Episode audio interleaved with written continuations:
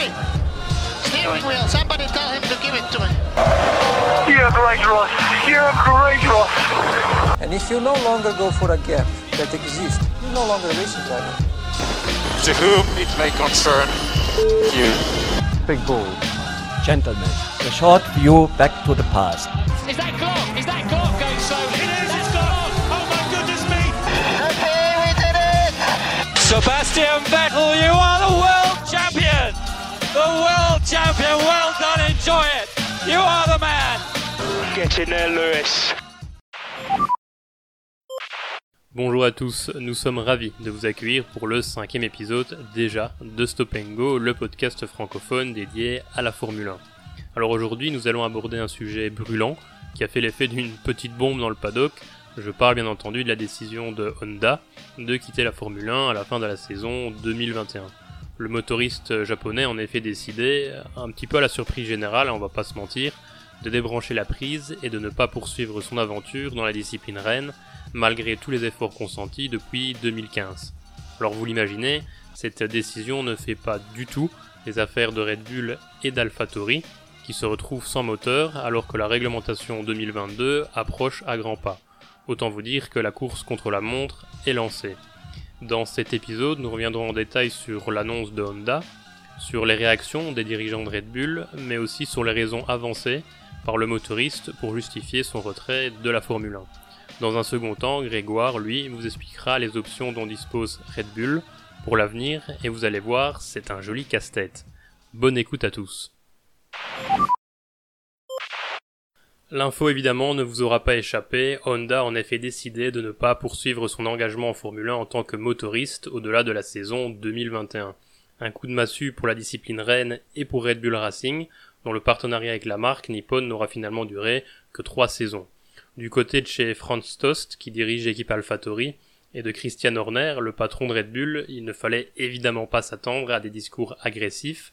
Les deux chefs d'équipe acceptent et comprennent la volonté de Honda de redéployer ses ressources. Toujours est-il qu'Honda quittera la Formule 1 à la fin de la saison 2021 sur un bilan mitigé, 7 ans après son entrée dans l'ère des V6 turbo hybrides. 5 victoires, 2 pole positions et seulement 21 podiums. Ses partenariats avec McLaren et puis Red Bull auront donc été moins fructueux que ceux noués avec Williams ou encore McLaren dans les années 1980. Il faut dire que le constructeur japonais a clairement sous-estimé la complexité de la technologie hybride. Arrivé un an plus tard que ses adversaires, en 2015, le motoriste s'est surtout moins bien préparé que ses rivaux, qui avaient participé à l'élaboration de la réglementation. Courant derrière le temps perdu, les ingénieurs nippons ont validé à l'usine des concepts qui se sont révélés une fois en piste, immatures ou erronés, les obligeant à retoucher des aspects essentiels de leur fameux Power Unit, année après année, au lieu de consolider des solutions éprouvées et de progresser au fil du temps. En tout cas, l'aventure Honda laissera un goût de trop peu. L'association avec McLaren a tourné clairement au fiasco, mais le partenariat avec Alpha Tori et Red Bull laissait entrevoir des lendemains qui chantent, grâce à un moteur plus puissant et plus fiable. Tout n'était pas encore parfait évidemment, mais Honda voyait enfin la lumière au bout du tunnel, c'est franchement dommage. Alors vous allez me dire, quelles sont les raisons avancées par Honda pour justifier l'arrêt du programme F1 Eh bien, sans grande surprise, vous vous en doutez, cette décision s'inscrit dans la nouvelle stratégie industrielle de la marque, résolument tournée vers de nouveaux challenges, c'est-à-dire assurer deux tiers de sa production en véhicules électriques dès 2030 et atteindre une totale neutralité carbone à l'horizon 2050. Takahiro Hashigo, le président de a ainsi déclaré que la marque considérait les initiatives environnementales comme l'une de ses principales priorités dans les années à venir, et que Honda souhaitait à terme introduire des technologies décarbonées afin que les gens puissent profiter de la vie et évoluer dans un monde durable. Alors évidemment, on ne peut que féliciter Honda euh, d'allouer davantage de ressources humaines et financières pour le développement de nouveaux groupes propulseurs et de nouvelles technologies énergétiques propres et durables.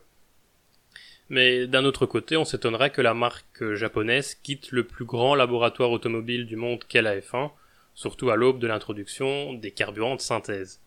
Et puis bien sûr, euh, la crise sanitaire a joué un rôle important et a probablement accéléré, l'agenda de Honda.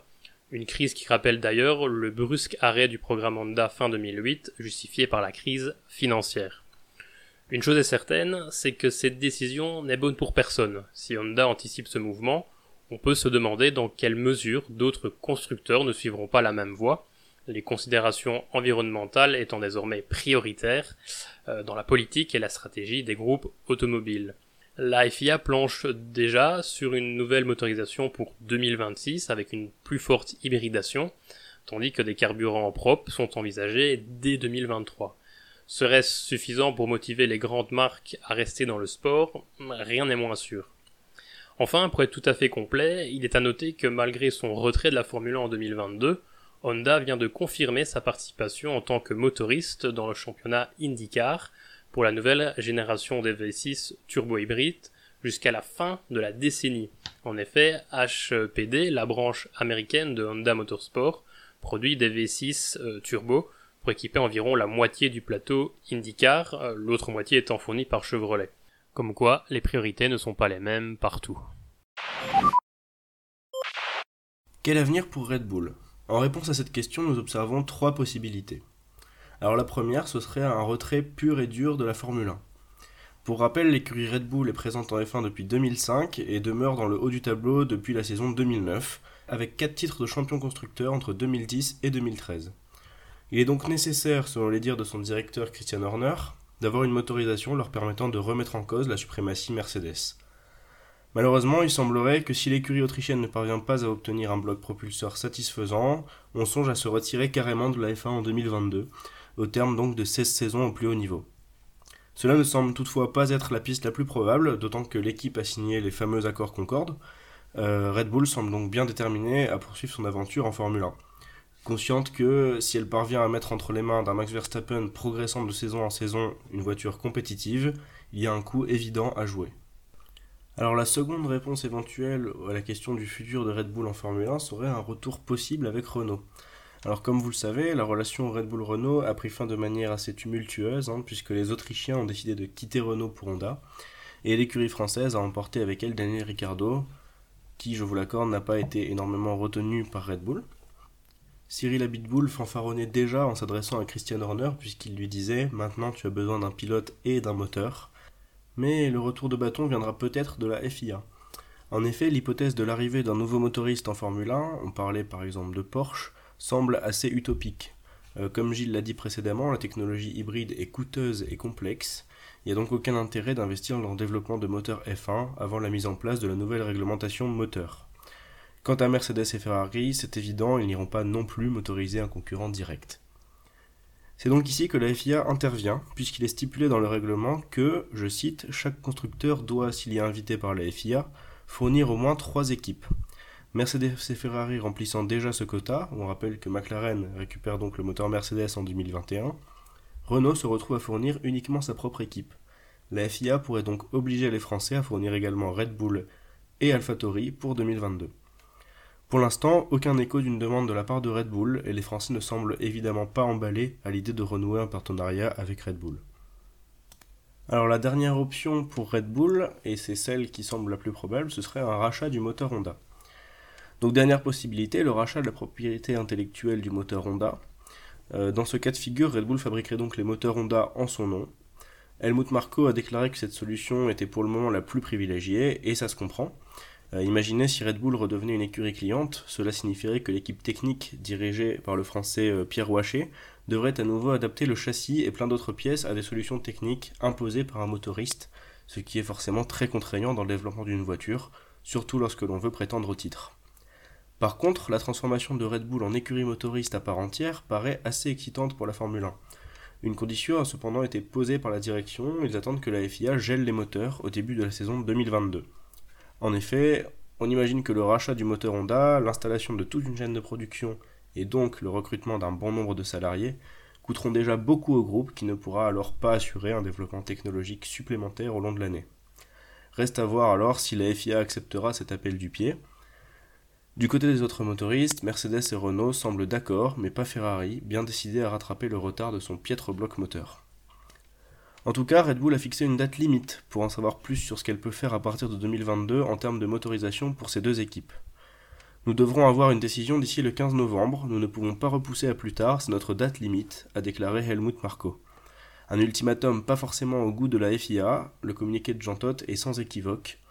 En mai, Red Bull nous a dit que dans aucune circonstance nous ne devrions geler les moteurs parce que sinon Honda s'en irait, et maintenant ils veulent le contraire. Vous voyez ainsi clairement à quel point la F1 peut changer d'un jour à l'autre. Red Bull a même menacé de quitter la F1 si elle devait revenir à un moteur client. Todt ne veut pas céder à ce genre de chantage. Je respecte toutes les opinions, mais je n'admettrai jamais le chantage. Les pétroliers avaient aussi fait ce genre de menaces, ils voulaient plus de compétition et de liberté, mais il est bien plus important qu'ils investissent leur argent dans des carburants neutres en CO2. Pour moi, ce qui compte au final, ce sont les bons arguments, pas les menaces. Est-ce que l'idée d'avancer une nouvelle formule moteur à 2024 ou même 2023 est au moins envisageable, comme le suggère Red Bull? C'est une question qu'on pourrait se poser. S'il y a une possibilité, pourquoi pas? Il est surtout très important que les nouvelles règles attirent de nouveaux constructeurs ou motoristes en F1, conclut Jean Todt. Affaire à suivre. Merci à tous d'avoir écouté ce cinquième épisode du podcast Stop and Go. Alors ça faisait un petit moment hein, depuis le quatrième épisode, euh, mais on vous promet qu'à partir de maintenant les épisodes seront plus réguliers, en adoptant un format peut-être un peu plus court que les épisodes précédents, pour que ce soit écoutable plus facilement. On tournera sur du 10-15 minutes normalement. Mais comme d'habitude, on attend donc en commentaire tous vos retours, qu'ils soient bien sûr positifs ou négatifs. Tant que c'est constructif, ça nous intéresse. Et n'hésitez pas à venir nous suivre sur les réseaux sociaux, donc Twitter, aussi sur YouTube. Et donc ça s'arrête là, je vous dis à la prochaine.